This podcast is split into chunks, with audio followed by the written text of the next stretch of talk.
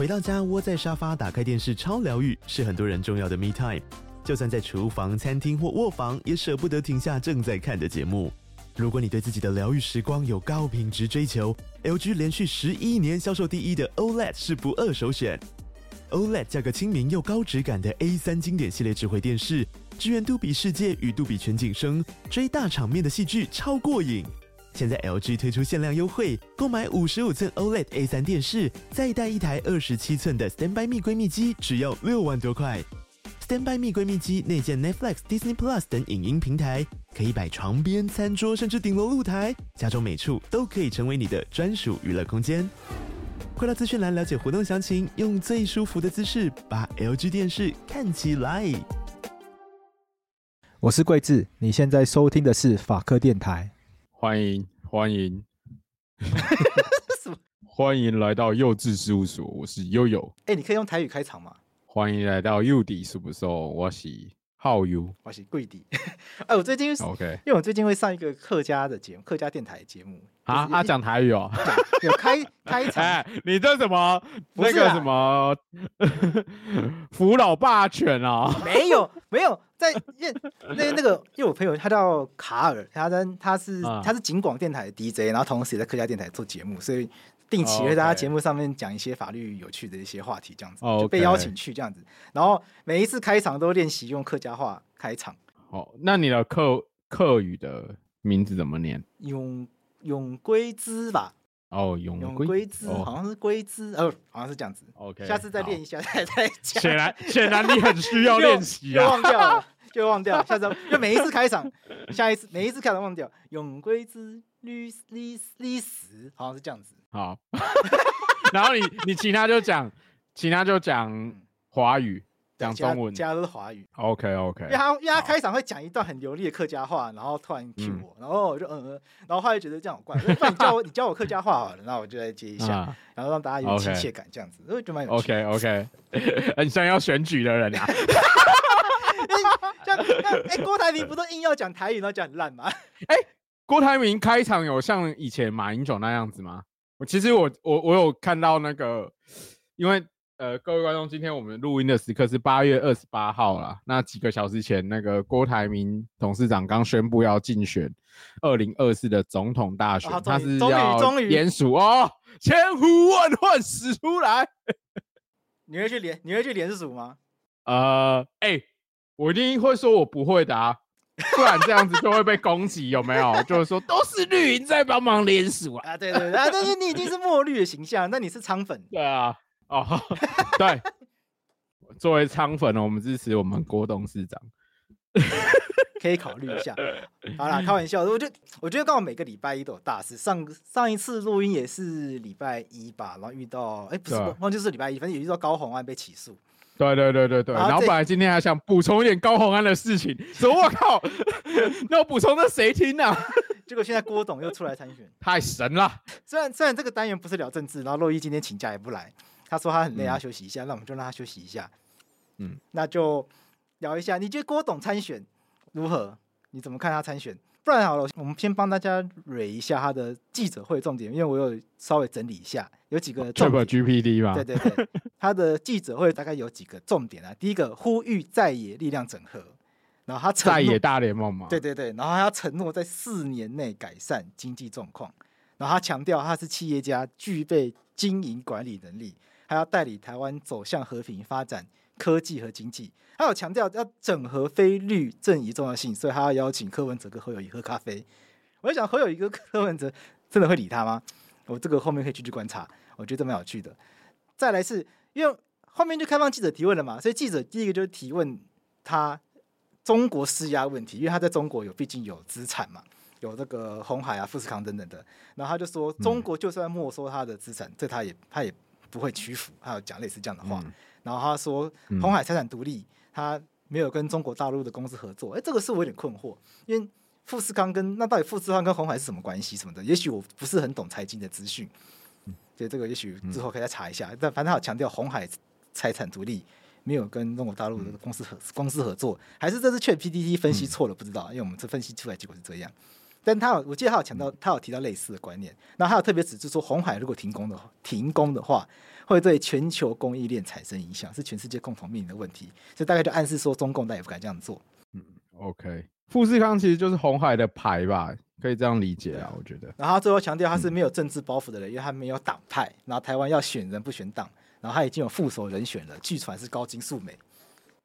哈，啊，你不知道吗？神。然后发言人发言人是黄世修。哦，真的假的？但你不觉得？所以，所以他的主张就是核能吗？看起来、就是、是吗？看起来就是要啊，我知道为什么黄世修会支持他啦。为什么？因为侯友谊其实是就是不想要核四嘛，然后也用一些什么核能的争议，对，就是他在核能的争议上没有站边啦，应该可以这样理解。因为侯友谊是新北市市长啊。核一、核二、核啊，核一、核二、核四都在他的境内啊。对对对对，所以他就是没有没有表示，他不能讲太清楚啊。对啊，不过侯友谊后来能源政策也是有开始说会用核能的啦，就修正嘛，有修正啊，可以啊，核融合。不过赖清德也有也有修正，说紧急的时候可以用。紧急的时候，哎、欸，其实我觉得。紧急的时候要用的话，那你平常也是要准备好，让它随时可以用吧。因为那个东西也不是说随开就可以随用吧。这这个件事情就很有趣，因为核能并不是一个呃突然打开就可以用的一种对啊电力发电。它应该不是不是什么燃油发电机嘛？对，燃油发电机比较像是你一开机火开始烧就有机会发电，核能好像从开机到发电它有一个很长的时间。对啊，燃油发电机很好理解啊，大家去露营过，干那个就是。轰轰轰、然后黑烟冒出来就就有电了，对啊，所以也引发大家的讨论呐，就是哎、欸，是不是非核家园有可能转向？这个如果有机会的话，我们来问看看 赖副总统。可是我觉得，觉得就算不管怎样，从核能来来讲，就算有没有要发展，你光这些机组要除役的话，我们对于核工人才的培育还是不能停吧？这两件事啊，对啊。对啊，这些都要陆续的做。但是如果没有这些产业的话，这些人要去哪里？这是个大问题。啊，就去国外啊！啊，我们有没有可能发展自己的核潜舰呢？我们应该有很多产业，台湾自己没有的吧？台湾应该还是有航太系吧？有，有啦。那我们的航太系毕业学生都去哪里？我们有太哦，我们好像有射火箭的阿北。我们有长荣跟华航啊，现在还有新宇。哦，OK，大概是这些地方吧。好了，回来郭台铭参选，你觉得如何？我觉得很好啊，你觉得他真心想选吗？我觉得还是要等到登记那刻，哎，啊，因为我觉得他现在都有点像在报仇的感觉。我也觉得他现在报仇，超像的啊，就说干妈的，你初选黑我，我出来跟你玩，我就算最后没有选到底，或者我连署失败，或者我我觉得连署失败的可能性不太高啦，连署应该会过啦。对啊，对啊，因为他现在民调在这这样保底都有十趴，对啊，也讲难听点，就是洪秀柱现象应该会出现嘛。洪秀柱现象的意思是怎样的现象？就是 就是你，你要先定义洪秀柱现象，就是就是你也去联署的那种现象。我讲难听点，我觉得应该会是这样子嘛。对啊，我讲这个会不会一堆绿营网军来骂我啊？啊，我我，我应该要被骂吧。但我但我讲难听点，我就讲直接，我觉得应该应该会有嘛，对啊。可是也可想见到，到时候侯友谊跟柯文哲阵营，如果他们要选到底，他们也会做出这样子的攻击吧？就是攻击，就是就算没有洪秀柱现象，也会去说那些是洪秀柱现象，对不对？嗯。就算 okay 就算就算这些来联署的是扎扎实实的果粉，嗯，侯友谊跟那个谁啊，柯文哲一定也会说啊，这些人都是。都是绿营的人去凑热闹，假的，是假的，假的。而且老实说，那个有效联署门槛不高嘛，好像就三十万左右就稳稳的嘛。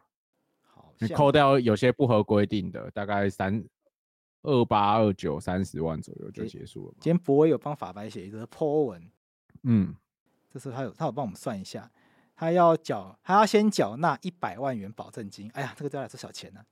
小钱吧，他不是红海，不是什么红海股利九十二亿吗？九十二亿里面拿一百万出来，就像是从口袋中拿到拿出一百块钞票一样，呼就没了。等一下，我们要不要改支持郭董啊？我们把公司卖给他好了。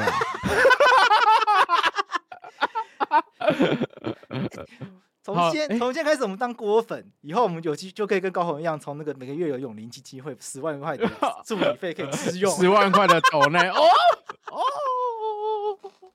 你说每集，你说每一集，可是选到立委，选到立委才有十万块的斗内，看一个，我们会不会是只有五千块啊？啊，那算了，不要，那算了。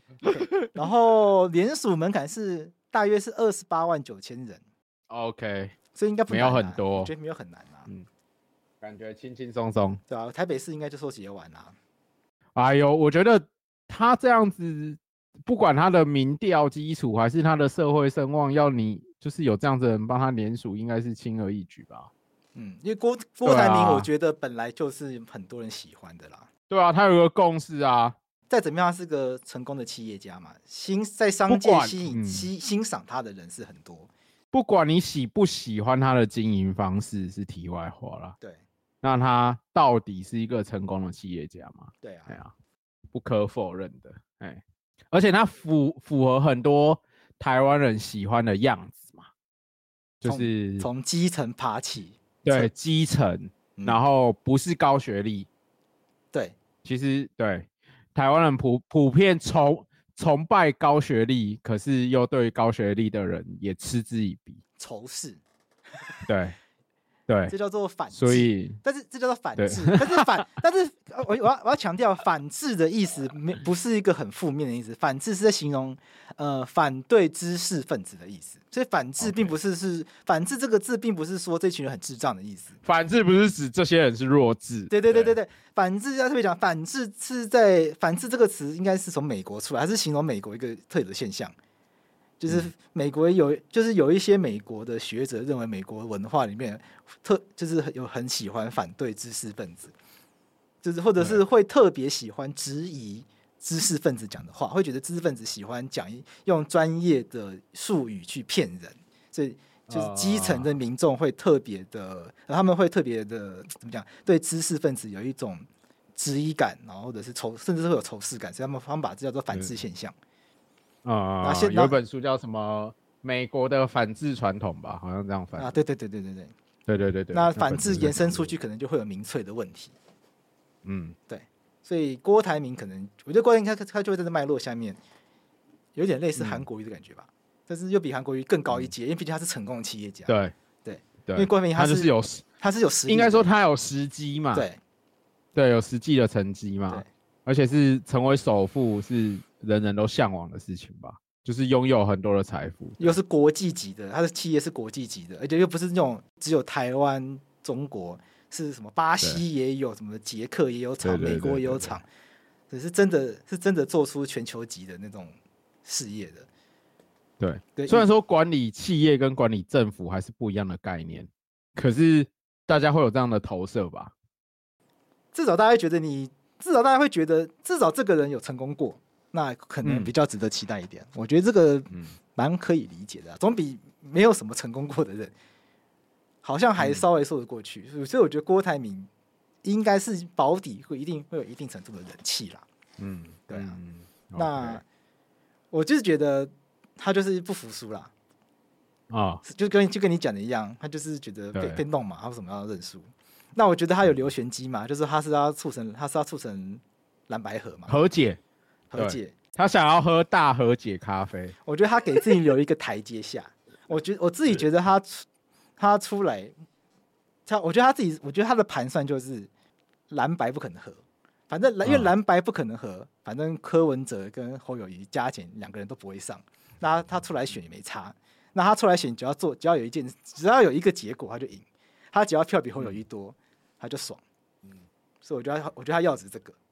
而且我觉得。至少二十几年前也曾经有过这样子的概念啊，就是就是在野大联盟啊，结果连战的票比宋楚瑜还少。你你在讲这个吗？不是不是，那个很早以前一九九五年的时候，曾经有过，当时的在野党是民进党跟新党有谈过要合作，他们想要一起挑战中国国民党的地位。真的真的，大家不要觉得，对，这是一个历史名词，只是只是。因为大家可能会直接把民进党等于支持台湾独立画上等号。对啦，对啦，对啊，对啊。毕竟一九九五年跟二零二三年实在是距离太远了。对对对对。可是当当时，我觉得这个的这两个符号本来就不应该画上等号啦。一如之前聊过的啊，只是当时的民民进党党主席施明德，他那时候有跟新党他们就是有在立法院喝一个什么大和解咖啡，反正他们就是想要敲出，就是立法院的那个院长变成是他们在野的联盟这样。哦，很有趣，很有趣，有趣，我觉得那是一个有趣的背景。对，所以我觉得郭台铭他给自己，他自己之所以会说他要找柯文哲跟侯友谊喝咖啡，就是因为。如果你们两个不合的话，那他就有选到底的正当性。反正你们两个都不会上，那我出来也不算搅局。嗯，那我出来，假设郭台铭的票还比柯文哲多的话，他赌我面子。那在下一四年过后，就一定是他出来选啊，他就要拼这个啊。可是，在四年之后，郭董几岁了啊？管他的，拜登这么老还在选，他脑残，对不对？在他，他我查一下，他现在。他现在七十二岁，在四年他就七六了。哎呀，拜登八十几岁都还在选，他这这现在好了，对不对？现在人老当益壮，我相信现在的那个医疗水准，医疗其实他他那么有钱，对不对？天天天天喝天天喝鸡汤没差，一定一定可以活得很好。对啊，那你觉得他出来选之后，高红安到底是要支持谁？哎、欸，他现在有两个老板呢、欸。嗯。如果你是高红安，你会支持谁？哎、欸，他必须要支持柯文哲吧，因为他毕竟是民众党的人啊。他嘴巴上一定要说他支持柯文哲啊。可是市长退党还是市长嘛，没问题啊，他又不是不分区，对不对？而且民众党应该是一个开放性的政党，对不对？他们好像没有严格的党纪吧？不知道，我没有深入研究。可是就我所知，民众党一直是宣称他们是比较开放性的政党。对，民众党好像有讲过这个，他们要走不是刚性政党。对啊。柔性政党，他们要走那我高虹安支持一下郭台铭也还好吧？我觉得这件事情要可以后续观察他们的党中央会怎么处理。嗯，就像时代力量一直都也没有很认真处理黄国昌跑去帮黄珊珊站台这件事情。哦，对对，对，因为时代力量一直就说啊，反正台北市长时代力量没有派人，所以这没有问题。嗯、你不觉得这是一个很鸟的答案吗？嗯 啊，那个你你们是没有派人，大家就是去帮别的党的 进助选的。好，可是这个难题在高虹安身上就是完全得正面对决啊。对啦，那就不太一样啦，因为台北市长没有派人嘛。嗯、那现在是民众党有派人。好啦，其实已经有记者，我刚刚快速 Google 一下，已经有记者去问高虹安，这么快？高虹安回答说。选举是国民的权利，只要愿为国家付出，都正面看待，相信选民的智慧。干，干，我也相信高市长的智慧。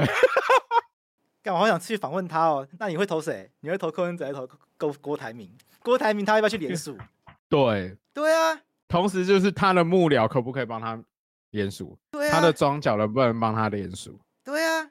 对，这些都是我往下讲一系列的问题。会不会他的办公室？因为郭郭台铭大概不需要金主吧？如果是一般的候选人，可能会是比如说我的那个很大的抖内者，会不会去抖内你？这些都是问题嘛？郭台铭一定不需要的、啊。嗯、郭台铭应该是台湾史上唯一一个就是完全不需要金主的候选人。哎、欸，他是最干净的、欸。哎、欸，有钱不等于干净，好不好？那个韩国有一任总统是那个、啊、李明博啊，对啊。要按照台湾人的逻辑，他是完全不需要拿其他企业的赞助，他不会拿远东的。他不会，徐旭东影响不了他，绿能蟑螂影响不了他，对不对？营那些营建业什么的，建商影响不了他。这嗯，按照台湾网民的逻辑，他会是最干净的，因为他自己有一大堆钱，他不需要。好，好，那那那我就帮大家补充一下那个李明博。如大家如果就是有 follow 韩国，李明博是韩国总统是一任五年呐、啊，然后不能继任的，然后。李明博当时选之前，他是现代集团，就是跟山西并驾齐驱的那种超大的集团。大家如果有看什么财阀家的小儿子，OK，就现代汽车那个现代集团吗？对啊，Hyundai 啊，对啊，Hyundai 这么大的公司哦。OK，那李明博二零一八年二月的时候卸任的时候，他也因为收贿、滥用职权、挪用公款被被逮捕。对，就已经这么有钱了，还要然后最后判十七年。虽然最后是特赦啦，李明博的继任是那个朴槿惠，朴槿惠，朴槿惠也还活着，朴槿惠也被也被特赦了嘛？对，就是都涉贪，可能都都多少，就连那个金大中末期都都都就是妻儿有相关的的新闻这样子。Okay, 我对韩国总统的印象都是他们下场都不好，目前好像文在寅还没有出事而已。嗯、哦，对 对，好，OK。那高虹安，高洪安，我要补充一下他案件。本来本来今天开录之前，我跟贵司讲说，就是我们想要，我有点想要补充一下那个高市长的那个案件，因为我记得前次我们。因为我之前办的案件主要都是人头型的助理，对，那人头型所谓人头型助理就是明明没有请这个人，却挂这个人来领钱，所以这个人从头到尾都不在办公室，他没有做任何助理的事情，但是却却把他挂在账上，说公司有请这个人，办公室有请这个人，然后用他来申报助理费，然后立法院发钱给他，这叫人头型的助理。对对对对，那后来就是。我再仔细看一下一些判决，然后跟那个跟一些就是同道讨论之后，其实，在助理费案里面还有另外一种就是类型，就是所谓的差额型，就比较像高市长的这种类型。那过往差额型曾经有被认定就是就贪污的部分是无罪，只有认定说是公务员人才不是。差额型就是说，就是请的这些人真的都有做助理，可是你。他们明明月薪就有三万，你却报五万，嗯，所以就有个两万块差额，嗯。然后这种差额型的，它必须它相关的费用是用于公用，这个时候公用就变成可以。可是至少我查询到了相关判决啦，就是我当然没有搜索到全部，可是我觉得这类型的公用其实它有点限缩在，比如说这个公用的助理，然后他差额又拿去请助理哦。这样你懂我意思吗？对，因为其实他们原本那个地方民意代表那个费用补助的规范是有规范说使用目的，对对对对，比如说可以请的人数啊等等的这种，嗯，因为你还是会希望他们有总额的补助嘛。那总额补助如果可以，比如说补二十四万，然后我可以请十个人，干他每个人都比最低薪资低，不合理嘛？对，那他们可能有时候，呃，因为。民意代表要使用的助理的方式太多元，就是如同我们前面一集所讨论的那样子，所以他们可能有些老板，民意代表老板之后就觉得，干这个助理其实没有做那么多事，可是是不是可以用他的名字报完之后，然后我另外再多聘几个做不同的功能型，对，类似这样子的状况。那只要他增聘的那些助理，然后也在案件发生前就。是列明的助理啊，然后也确实有从事助理的工作啊，这样的功用，其实在贪污的部分是有被认定过无罪的。简单来说，就是悠悠想要补充，就是后来有查到一些在高虹安市长这一类型的案件里面，差额型的案件里面，在某些情况下是有机会无罪的。就我们上一次节目里面没有没有太详细讲到的部分，那这部分就还是要，不过这部分会第一个会取决到法官的见解啦，就是这个差额。是不是怎么使用都可以？可能不一定。这样有一些法官可能认为因公支出就可以，有些法官可能认为他既然本质上是助理费，所以你只能拿来请助理，用在其他地方也不行。对对，所以其实也不一定。然后我记得上次有讲到回捐嘛？对。然后有过一个案在高雄的案件，然后也是回捐的，那后来就是被重判了。对，所以我觉得我们前次下的结论说高市长或高立高委员要过关的那几个门槛，我觉得我的看法还是不变啊，就他要过的关卡太多。回捐被重判，为什么？回捐意思是说就要求要求助理把钱对对对，要求，对啊，就是非自愿嘛，非自愿型的回捐啊，然后使用的方向也不是公用。至少高市长的目前按照新闻稿有这两个特点啊，那等于这两个特点都会让他沉醉的几率，我觉得比较高了。因为至少台北地检署有什么洗头发还买双眼皮贴之类的，当然这个是地检署的说法啦，后面有没有这些事实，还是要看法官的认定呢。嗯嗯，好，那就大概这样子啦。OK。我觉得补充就是高市长还是有无罪的契机，对，就是因公支出部分，如果可以证明的话，嗯，对，要加油，哎，要加油，要加油，要加油。好，现在会不会有人留言说我是挺民众党、挺柯柯粉？哎哎、欸，我符合就是潜在可以当做科粉的很多要件。因为你我也帮科，对、啊、我帮柯市长验过票。对，你帮验过票，这要讲。对啊，对啊，看我那张证书找不到，可恶！我找不到，我搬家之后我找不到那张证书，好可惜哦。这边把它留着，好可惜哦。啊，然后因为我在就是我想要做这个回复的时候，就是一方面就是有跟朋友们讨论，然后另另一方面是我在重听的时候有看到就是 Apple Podcast 有个留言，然后我我忘记账号了，然后他留言的时候就有。说为什么大意就是说我们讨论高市长怎么没有顺便讨论一下那个赖品妤，然后干我就跟开录之前我跟杨杨贵枝讲说我要讨论赖皮，然后干他以为我要讨论摔倒的事情，我就说我说我说赖皮与假摔什么好聊的。开玩笑，有没有讲一下？我没有，欸、我没有认真看影片，他真的是他是真摔还是假摔？我觉得是，我觉得是真摔，但是到底是不是人家故意推倒的？可能哦，有没有因果关系不确定？因为那个过程很混乱，就影片看的过程真的很混乱。就那个记者到底是不是故意去推他，还是那个记者就是真的是看不太出来？我觉得看不太出来。但我觉得看得出来，他就是跌倒，就真的是被撞倒的。然后看得出来赖品瑜很不爽，对，对，看得出来不爽。但我我我我我私心讲，就是我觉得大可不必这样子啦。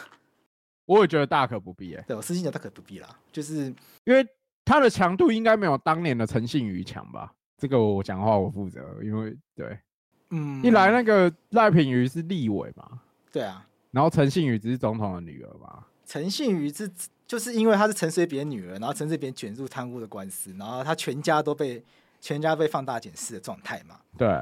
陈信宇状态是这样，可是陈信宇至少没有公职啊。对，对啊，他都是牙，我觉得陈信宇那时候他是牙医，然后他就是到哪里都什么，我记得那时候是陈信云是什么，他牙医诊所楼下永远都会有都会有记者。对，然后他去美国考什么证照也有人跟，记者，然后他带什么小朋友去 植物，那时候跟的就是那个、啊，那时候在美国跟的就是范奇斐。我记得，我记得凯莉不知道哪一哪一哪一个节目上很贱，他说：“那你为什么要去追陈信宇？” 然后，然后范奇斐，我觉得他也说：“这就是记者的工作啊。”啊，好好笑，好很有趣。嗯，好啦，啊、然后 范范范姐有一套讲，范姐有一套讲法，但那个要去找一下这个，但我这边就不转述，因为我忘掉了。但我觉得范姐她有一套，她有她有一套讲法，就当时她认为那个。反正他有套讲法的对，那这边我们就不转述。反正我们啊，他自己有麦克风，他自己讲、啊。对对对，反正 反正今天我们没有要聊程序，不能聊赖品的部分。那赖品是因为他自己的事件，呃，可能什么，他爸爸，他跟他爸爸以及什么云豹公司能源利益回避的事情，所以记者最近在追他嘛。那当然，这些事件本身属于可受公民的事情嘛。那是不是有必要受到高强度的监督？当然，这个是不是需要被这样的监督，这件事情也可以讨论。但是不可否认的，因为赖品妤自己本身是立委，那只能说就是那也那也也必须被牵头。我觉得应应对上可以更好啦。其实我觉得他那那个他大可从容的面对。我不知道啊，因为我没有接受那样子的强度的监督过，我不知道人在被那样子强力的监督下我，我觉得可以理解那个情绪。对，我可以理解情绪，但是对，我觉得没有加分。还是年轻人终究是年轻人，我只能说，我没有，因为我是完全是局外人啊，我跟他也不认识，嗯、我只能觉得，我只会说我看到的影片，我觉得，呃，不会帮他讲。呃，对，我觉得，或许我觉得可能是本来就是他粉丝会会帮他讲，会出来护航而已。对，可是如果跟他不熟或者同党的，会觉得干嘛有这么夸张吗？对啊，不就跌倒而已吗？对啊，讲的台湾人多就是这样子啊。对啊，不是台湾很多人就是这样子，就是觉得不就是跌倒而已嘛。啊、然后甚至，然后现在跌倒一边到处都放大检视啊，各种角度大家来看，啊、然后说就别说赖品妤假摔啊，假赖品妤假摔，我是开玩笑乱讲的，我没有我有点冒犯，当然、啊、是有点冒犯的，不好意思这样子。我觉得他如果跌倒，然后跌倒，然后转身，然后问那个记者说你有没有摔伤，看这才会就是另外传为佳话，这比较像王世坚会做的事情。你不觉得吗？哦、如果今天是王思杰被撞跌倒的话，他感觉他就会站起来，他就感觉他就会做讲一些，感觉就是这就是讲一些京剧，他就讲一些京剧。他说：“哎呦，我这么丑，你也敢碰我之类的。”我不觉得王思杰他就是会讲一些 这种把现场气氛扭转过来，然后让大家觉得，哎、你好厉害哦！这种情况你也可以这么的从容的应对。对对对，好了，好了，觉得。不过这个每个人好了，我们不是干，我们又不是要聊这个，讲这么多，讲这么多，好像我们真的要讲摔倒的事情。不过不 judge 不 judge 那个 不 judge 被害人，就是毕竟赖品瑜摔倒是被害人，他毕竟是他是摔倒是有受伤，这不 judge 不 judge 他的反应，就是单纯分享，单纯分享我们自己的想法。好，我好想嘴贱多讲一句哦，你讲看看，不适合的话再。我觉得以当初赖品瑜在。抗争曾经拿铁链锁自己的那种剽悍的程度，应该说坚强的程度，对于假摔，他应该更有能力可以从容应对。好，我的评语就是这样子。对，我对他有所期待，不希望这样子。哎，好啦，其实我们聊他是要聊什么公职人员利益冲突回避法啦。对。因为其实他这系列的新闻争议是起源于，如果有听众朋友不知道的话，是起源于就是赖赖委员的父亲是那个云豹能源，以及现在已经辞掉了啦。根据报载已经辞掉了，那他其实是云豹能源跟其他一些能源公司的董事长嘛，然后跟投资人，那就因为这样子有一些新闻就会说，哎，那按照那个公职人员利益冲突回避法，就是有有。讲说，公职人员如果是那个明代的话，应该相关情况要自请回避。嗯，哦，那如果没有的话，会违反公职人员利益回避法。对，就是有相关新闻做这样讨论。其实你知道，我看到这些新闻，第一个想法是觉得，我想，哇，这是什么鸡蛋里挑骨头的方式？虽然这样讲，可能又会有人说我在洗地。可是，看他爸，他爸当立委啊。那是因为他现在女儿在当立委，他爸当立委已经是我小时候的事情了、欸哦。他爸当过立委哦，他爸当过立委啊，他爸一直被讲什么是什么新潮流大佬还是什么？可是我记得他爸从政已经是那种什么二二十年前那种。我不知道，这我就不知道。对对对，我很记得，就是一二十年前，然后后来就销声匿迹啊。OK，对啊，所以我老老实说，从这个角度来讲，我觉得他有没有这么多的可责性？我觉得还好，因为毕竟是一个退算半退隐政坛的人吧。嗯嗯嗯，对啊，对啊。但是现在讲绿能都被打得像，就是都被贴到什么绿能蟑螂啊，绿能快等于黑金啊。绿能就是绿色才能，绿色党产，绿色党产。哎、欸，我我记得我们上次不是有讲到那个办绿电有办什么什么台南都发局？对，对对。然后其实我后来还还有看到一个新闻。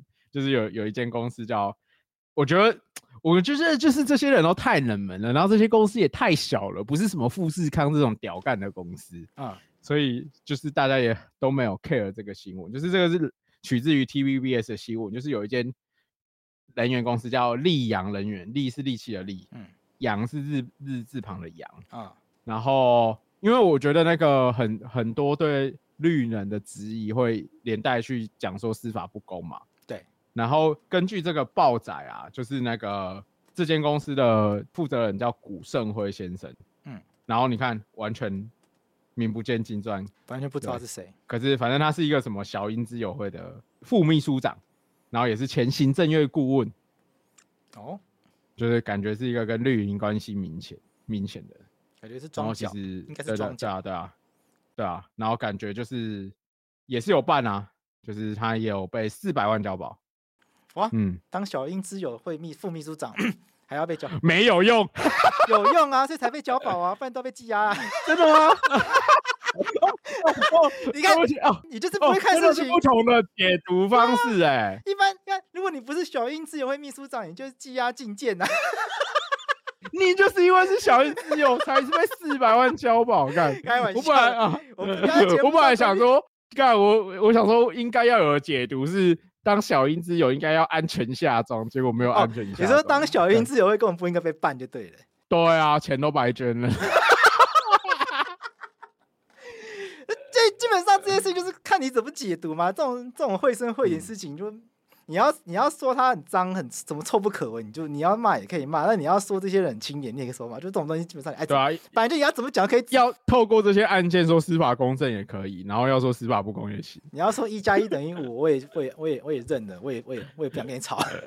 所以我觉得每次听到这种呃说什么司法办绿不办蓝，或者办蓝不办绿，好，所以都可以。你你觉得司法办只办柯文哲也可以，好不可以？好，都可以，都可以。因为因为因为跟我自己实际的法庭经验不太一样。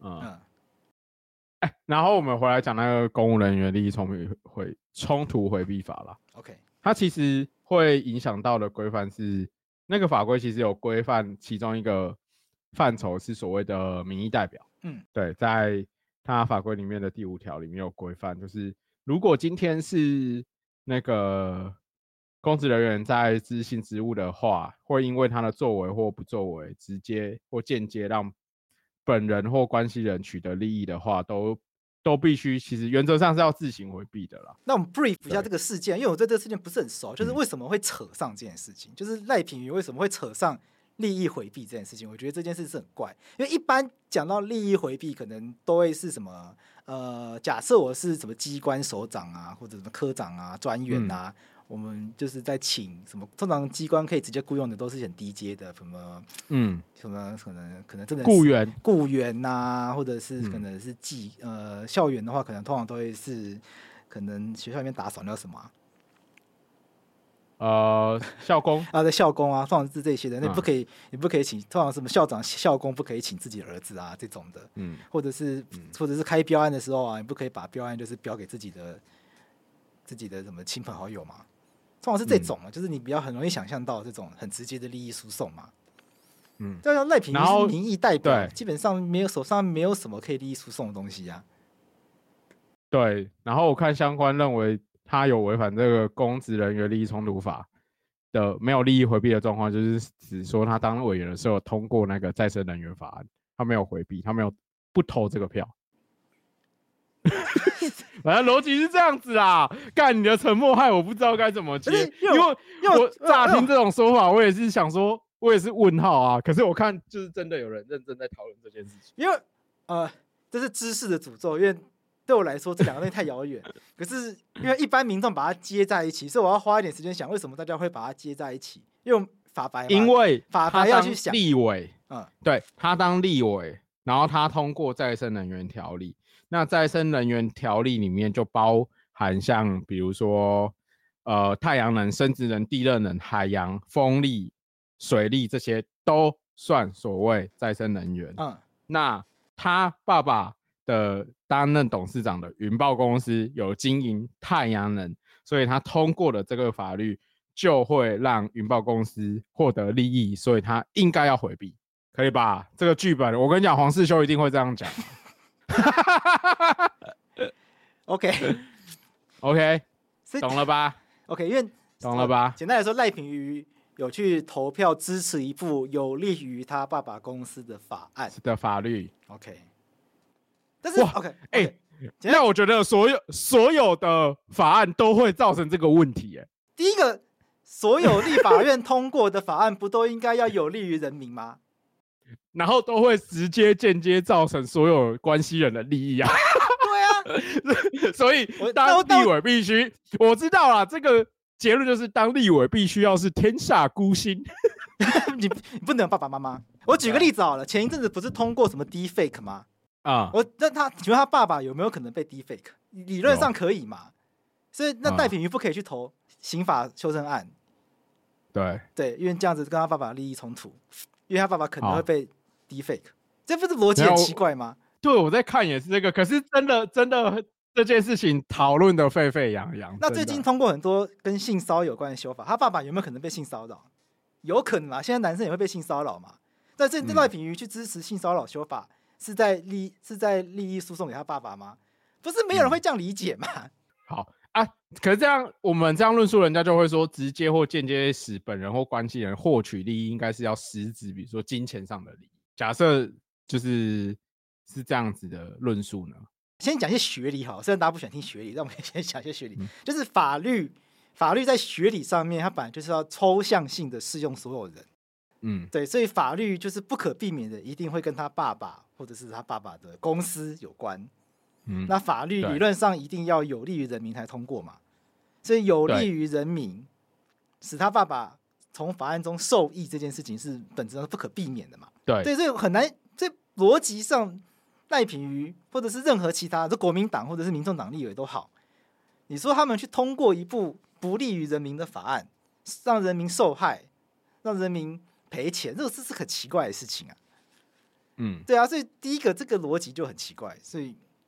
就不是很好理解，然后再一次，我觉得看看可以看法案内容，就这个法案本身有没有直接提供这间公司，或者有没有办法直接找到任何条文，可以让我们认为这个法案是有提供，你说直接或间接都好，提供这一间公司任何利益。对，我觉得问问题比较出现在这边，我觉得他如果是比如说全台湾就只有一间太阳能公司，两间太阳能公司，那你通过一部法律，然后可以。从事这个业务跟行业的人，就只有你爸的公司，那我觉得可能有问题。OK，像譬如说这个再生能源发展条例，它有规定说，政中中央机关要推广再生能源嘛，所以要设置再生能源发展基金。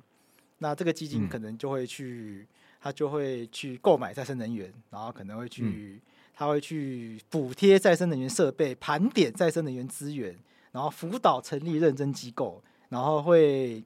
补助研发再生能源发电等等的，外看起来问题点有可能在这边，所以赖品妤通过的法案里面呢，要求政府去成立一笔基金，然后这个基金有可能会补助到他爸爸公司。嗯，OK，好，那我们先这样讨论好了，我们先把问题简化。对，OK，那但是问题是这个基金真的会直接对这个基金，这个基金真的会补直接就只补助云豹能源吗？我我我必须这样讲，就是在法律上面这个讲不通啦。但是，所以这这件事情只能用道德观感上面的方式去讨论啊。就这件事情，它当然就是流于道德上的观感。因为你在法律上面，你要说这样的行为构成利益冲突的话，那立法委员就什么都不能做嘛。对啊，因为今天我们希望推动再生能源，然后让政府去成立一笔基金，去补贴，去鼓励民众，去鼓励业者开发再生能源。那今天也不是就他爸爸公司可以来申请，法律白话文有能力的话，我们也是申请啊。对啊，对啊。那问题点会在于说，是不是行政院或者是政府机关发放补贴那些审查委员中，有没有可能是特别厚爱云豹云豹能源，然后把我们排挤掉嘛？那那问题点会在那个环节，而不是在赖品云推动法案。对，那所以如果要被苛责的话，或者这件事情必须呃被制裁或者被处罚好了，或者他真的有弊案，那处理的节点。应该是去审核那个基金的过程有没有对价或不对价、收贿等等的状况吧？对，应该是结在那边啊，对啊，而不是前端的利益冲突啦。我我觉得我的看法比较像这样。对啊，所以应该是发基金的时候，为什么？就是这个基金正在正在在发补助的时候，如果我们可以观察到这个补助真的一直往赖品瑜家送的话，我们才会觉得真的有问题嘛。嗯，那今天我们希望政府。透过补助方式去让再生能源产业发展起来，讲难听点，要有一个产业，不可能就赖品瑜家一家公司嘛？哎、这这公司好像也不是他家的。对对对，后来发现，后来发现他爸，他爸好像也不是大股东，他爸就零点几趴。对，可能是，可能是，对，可能是因为某些原因。另外十几家好像都是太阳能彩电经营的方式，他们好像是一个暗场成立一间公司吧？对，就有点像连锁企业那个这个。这个我觉得大家如果比较少，就是商业上面的经营，可能会觉得这个超怪的。对。可是我觉得超多连锁企业都是这样子，所以我自己就我自己的体感上没有觉得很怪。就是成立十九家公司，然后担任负责人，对于就是没有经历过这样商业模式的人都会觉得哇，那一定黑影重重。对。可是就我所知，超多你就连最小的那种连锁饮料店品牌，他们 Noma 是。加盟之后成立一间商，概念一样啊。对啊。那我我我我就是，比如说我加盟五十岚好，然后台南地区的都都是我我我开了十间五十岚。嗯。那我也是十家。对啊，就概念上比较像这样子，所以我倒是觉得，我觉得法律上没有什么好像真的可以智慧的点啊。对啊。所以如果从法律来谈的话，因为法律要谈的问题就是法律应不应该允许，应不应该禁止嘛？那嗯。如果法律要去禁止赖品妤投票，因为他爸爸在再生能源产业，赖品妤就不能够参与任何跟再生能源有关的法案的话，这个逻辑如果成的话，那赖品妤就会变成很多法案他可能都不能够参与讨论。嗯在在法律上是没有办法去做这样子的规划，这是我的想法。那当然，赖品妤自己在道德上，他需不需要去做多一点考量？所谓的选民观感什么的，我觉得是另外一个层次的问题。因为所谓的道德问题或者是选民观感，它其实是很直接的涉及到，我讲直接就涉及到社会的层次的问题，或者是我们直接讲是什么什么选民水准的问题。如果大家就是觉得这件事情不行的话，而且往下讲啊，如果觉得这件事情真的不行的话，嗯，那往下讲就是裁罚嘛。对啊，对啊，就是看有违反公职人员利益回避冲突的部分，然后去做裁罚。对啊，以过往也有过 马总统的亲人就有过这样子所待的公司被裁罚。谁啊？是那个啊，马英九他当台北市长的时候。然后他姐是在那个好像一间制药公司，对，然后那间公司拿到台北市市长的采购案。哦，哎，怎么会这么？哦、他就是直接拿到钱的这个状况，对。哎，这就是很直接的没有利益回避的状况。对对，就不是比如说通过法规这种状况而已。所以今天如果是行政首长，反而我觉得比较容易涉犯这样子的状况。我觉得这是从政人员自己要去避免的啦，就是你有没有相关亲属或关系人在一定的那个公司行号里面任职，对，哎，就是自己要避免，要不然你其实也会影响那些他们所待的公司。我觉得都先不要讲说有一定有藏污纳垢，我觉得搞不好干就不知道啊，对。嗯，我觉得可以。我觉得很多的结论是要多观察，我也不敢说没有，对对对，但我觉得要多观察，就是因为太早下这个断论会让这个讨论很难进行。嗯，哎、欸，可是那个你知道那个马英九那个标案也是六七千万，这么多、啊？六千？对对对，不不是一两百的那种。对，所以后来后后后后来就是有被处理。OK。嗯，所以我啊，所以我觉得这个赖品妤这个利益回避，在法律层次上是不至于，但是在道德观感上的代价要自己承受了。对，但但但但但但是道德的观感这件事情本来就是很主观的嘛。嗯，你觉得嘞？我觉得以道德层次来讲的话，啊，如果一道德层次的话，就是解决所有正二代啦。如果道德要拉这么高的话。可是这终究不合理啦。我自己会觉得这个，我自己觉得这个事件就很像是我推动了一个政策去改善一个，我推动一个政策让这个整个产业环境变得更有利于啊我的家族。但我觉得要先问的事情是，这个产业环境的改善本这件事情本身有没有错？对。就如果今天是我今天如果今天推动再生能源这件事情本身如果没有错，它是正确大方向的话，那。刚好我的家族在这里面而已，但是如果今天我我是为了让我家族赚钱，然后让刻意让整个台湾的产业往不对方向前进的话，那那应该要被救责。但是这个救责，比如说也是政治责任。我是为了为了让我的家族获取利益，所以我反核能。可是很显然的，我觉得那个历史文件都还有啦，我相信那个。他想要反核，或者他乃至于他爸反核的立场，应该都离太阳人技术发展还有很长一段距离啦。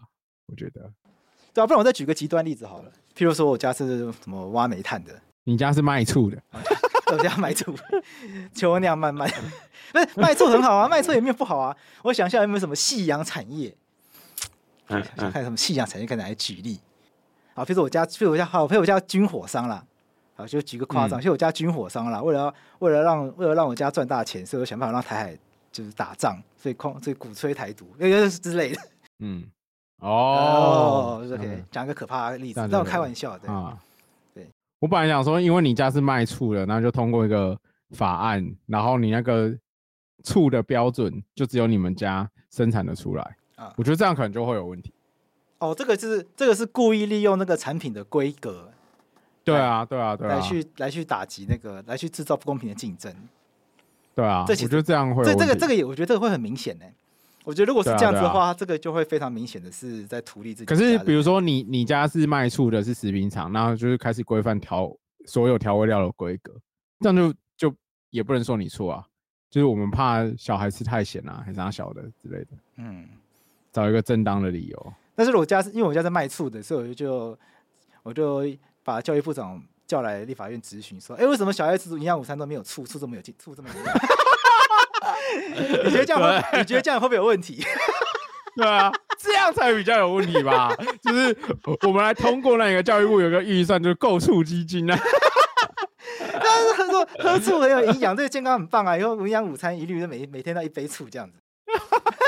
哎、欸，那我我没有说要跟我家采购啊之类的。嗯，对，就大家都知道我在干嘛。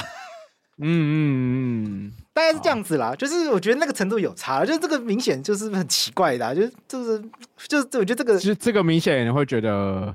要说它很近也很近啊，可是我觉得没有到这么近。如果真的要苛责的时间点，或者法律程度上要讨论的，我觉得真的至少是，比如说像那些基金啊、那些的补贴那些，就是到那个程度的时候，可以当做一个法律介入的节点。OK OK。不过这也是民意代表他们的职权，为什么比较就是他们职权的影响力比较难判断的一个原因？他们职权就是一种影响力而已嘛。嗯嗯，所以他们，所以、啊、所以民意代表他们所谓的贪污收贿那个所谓的官说个案可能都没有用。对啊，就那个影响力到底是是一种无边无际的概念嘛？就是你信他，你信就有，你不信就没有。如果你今天找的是王金平，可能就很有用；你今天找的是邱显志，可能没屁用，对不对？讲难听点是这样，因为因为实在这样小党嘛，嗯、可能这真的没有什么比较没有对执政党对政府来说没有什么压力嘛。但如果你今天找的是乔网。嗯王金平、柯建铭的话，哎、可能就很好瞧，对啊，所以我觉得这是这是民意代表的特质啦。好啦，就是那我觉得赖品妤好像差不多这样，赖品差不多这样。他、啊、最近还有什么新闻吗？最后还有五分钟可以聊一个我觉得蛮有趣的小新闻，就是司法院前几天，就是法院在昨天发了一个有趣的新闻稿，说有一个 AI 写裁判书系统要上路了，就是以后法官哦，以后以后法以后针对 这样，最近国民法官搞不太定啊。没有了，他是我觉得这件事情很有趣，就是我觉得节目上可以再跟大家讨论一下，就是这是目前是针对不能安全驾驶罪跟帮助诈欺罪这两个犯罪类型，如果被告只有单独犯这两个犯罪的其中一个，就是他他的案他的事实很单纯，他就是酒简单来说他是只有酒驾，或者是他就是人头账户，那法官可以把他的事实做勾选，法官可以勾选。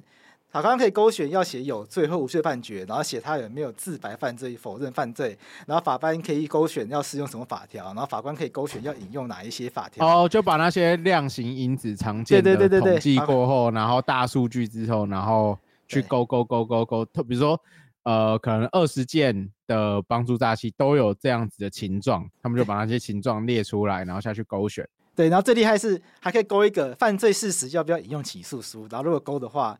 那最后就会直接按照起诉书的犯罪事实，再直接生成一个判判决书出来，然后判，哦、然后按照司法院说法，裁判判法官要做最后的审核跟确认，然后由法官来形成最后的行政后就可以做成判决。嗯，然后未来这个未来现因为这个系统已经做完了，所以目前司法院要做最后的复验，复验之后呢会选定部分的地方法院来试行，试行顺利的话，应该今年年底会上路，上路顺利的话，未来会再扩大到毒品罪。然后民事的交通类型的损害赔偿案件，还有这个呃消债更生清算案，都会纳入这个 AI 写判决书，就是把量大的都先放进去啊。对对对，就最后来跟这个最后我们两位，我想说我们我们我们都是法律一些工作的嘛，来讨论看看说，你觉得这个 AI 写判决书你觉得如何？啊，我觉得可以。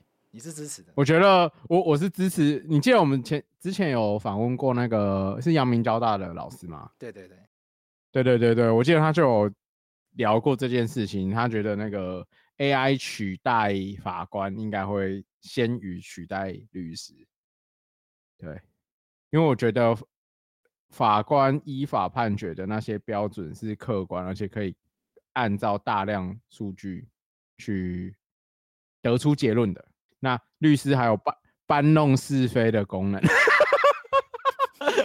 律师毕竟还要负责把黑的说成白的，白的说成黑的，而且还要负责表演给当事人看。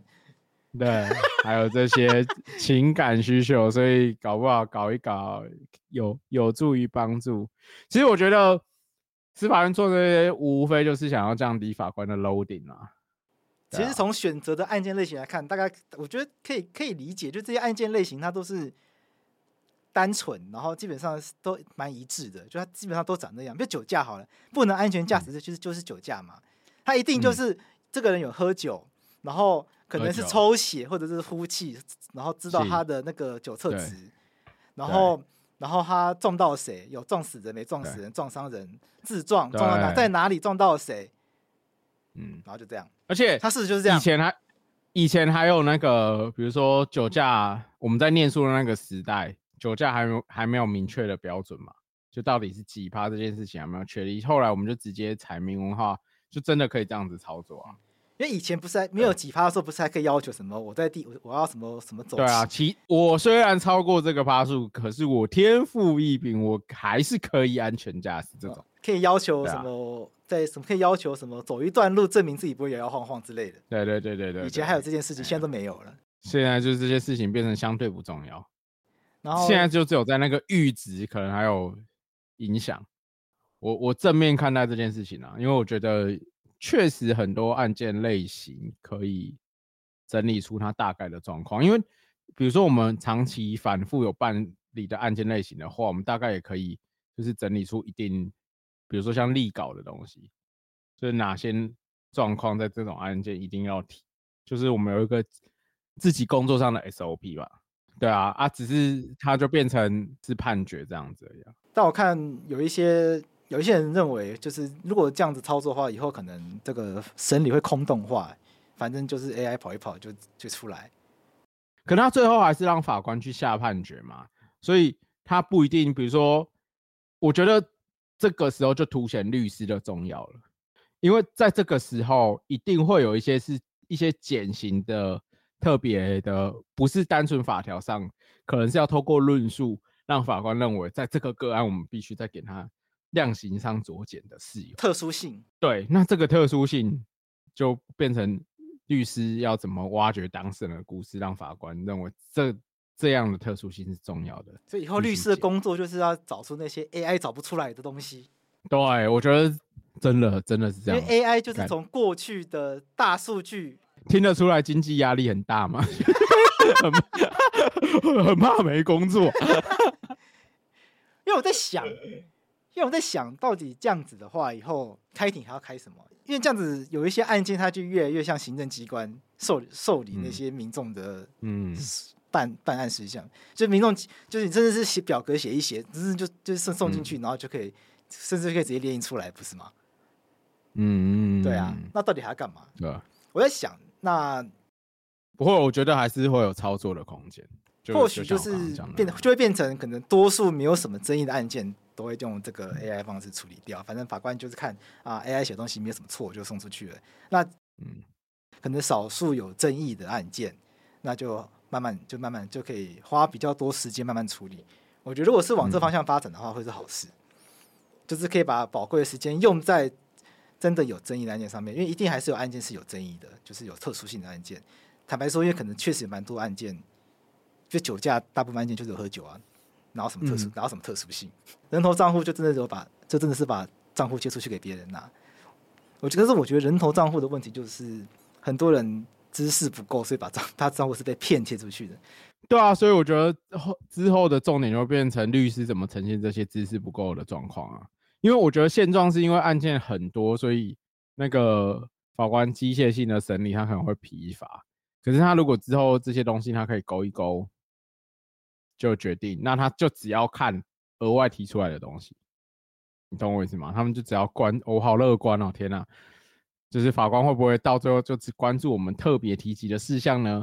还是还是会变得因为有这些事项可以勾，就让机器决定了呢？不知道。